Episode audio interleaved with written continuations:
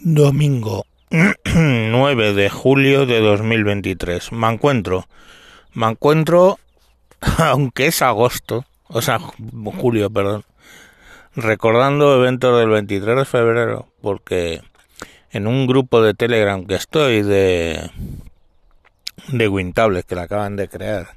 Si os interesa este punto me barra Wintables info, bueno, pues ahí el tema es tecnología y ese tipo de cosas, pero ocasionalmente pues hay un canal, un apartado de política y alguien ha puesto un vídeo de un coronel español que no he visto, lo tengo pendiente para ver, sobre la autoría del 23F. Y aunque está patrocinado por unos cuantos extraños chungos llamados ciencia y y espíritu suena a secta extraña, o sea, una mierda y otros sitios más extraños, pues lo veré para verlo. Pero claro, eso me ha hecho pensar en, en la autoría de aquel atentado, ¿no?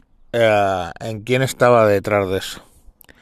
Y siempre volveré, y o sea, yo moriré con eso en la cabeza. Siempre volveré al personaje de Rafa Zubier Rafa Zubier, En mi vida, por motivos que no vamos a entrar, he conocido a operativos de operaciones especiales, a operativos de operaciones negras.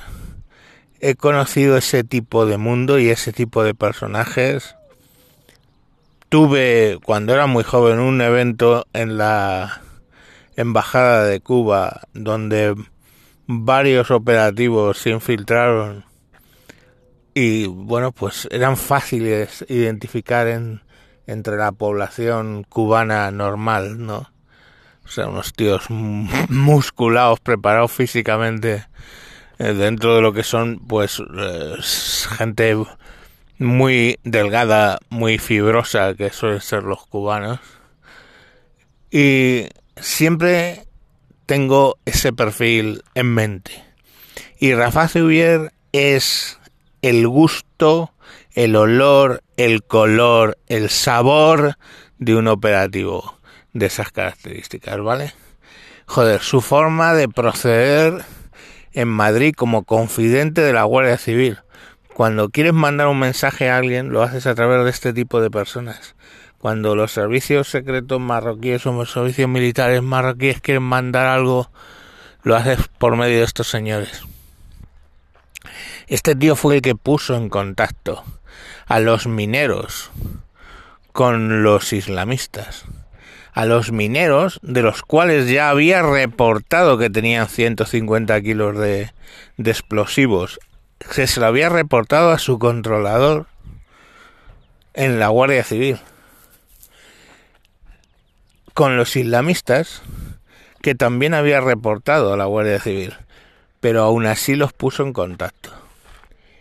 Y bueno, la Guardia Civil hizo caso omiso de esas advertencias o de esas informaciones, circularon y solo aparecieron esas eh, informaciones cuando ya se había producido el atentado para tratar de tapar esos avisos.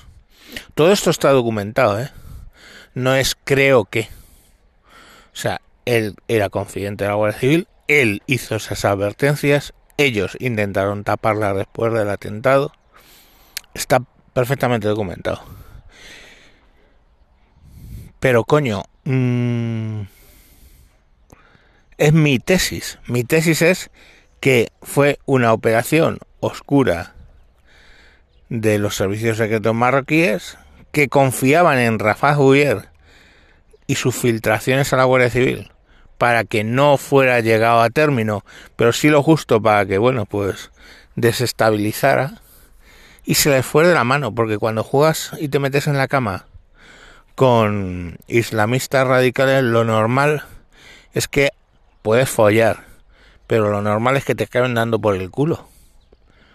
¿Qué es lo que creo que pasó?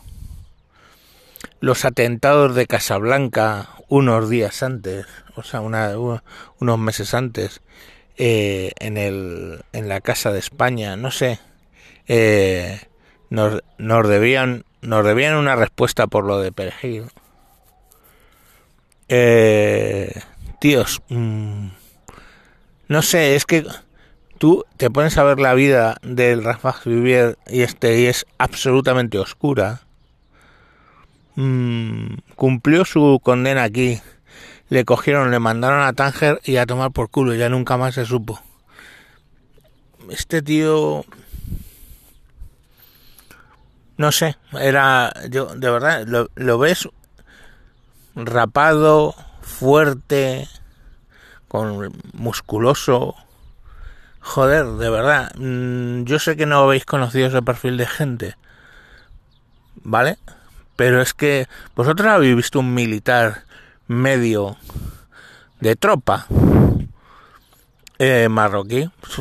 ¿Habéis visto alguna vez un marroquí? Que son todos delgados, fibrosos, tirillas, en realidad. Este hijo de puta no tenía el look and feel de un, de un marroquí.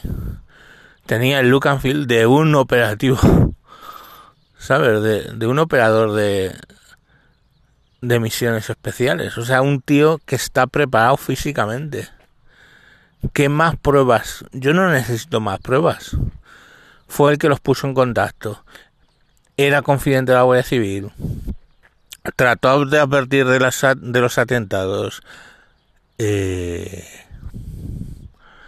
no sé, yo es mi opinión. Ya sé que esta opinión al Estado no le mola porque, mm, coño, un operativo negro que sale mal y por el cual mueren eh, casi 200 personas y heridos unos 3.000, joder, es casus belli. ¿Vale? Es casus belli. No tiene... Se le fue de las manos, pero es casus belli. Y desde luego, pues no. Es más fácil el de así, así me gusta a mí el pipí, sacar una serie de, de cuestiones ahí enmarronar que si el PSOE, que si sacó, que si no sé qué, enmarronar todo, todo lo posible, con vender periódicos a base de eso. Me refiero a Pedro J. Calborota, ese es el de Así me gusta a mí el pipí, el famoso de vídeo de la superancia, que yo en su día convertía DVD para los alertas, etcétera. Pues ese tipo, ese tipo, bueno, eh, ya esto, esto ya está prescrito, por eso lo puedo contar.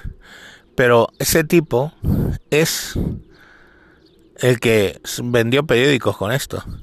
Pero todas sus putas teorías conspirativas, lo siento, pero caen ante lo que yo veo como realidad. Y lo que yo veo como realidad es Rafa Zubier, personaje que pusieron en segundo plano, pero que para mí es el eje de toda la operación, o sea, es el fiel que si, o sea, si yo tengo que extraer a uno de los personajes que participaron y que por extraerle de la historia, la historia no se produce, es el Rafa Zubier. Ni más ni menos.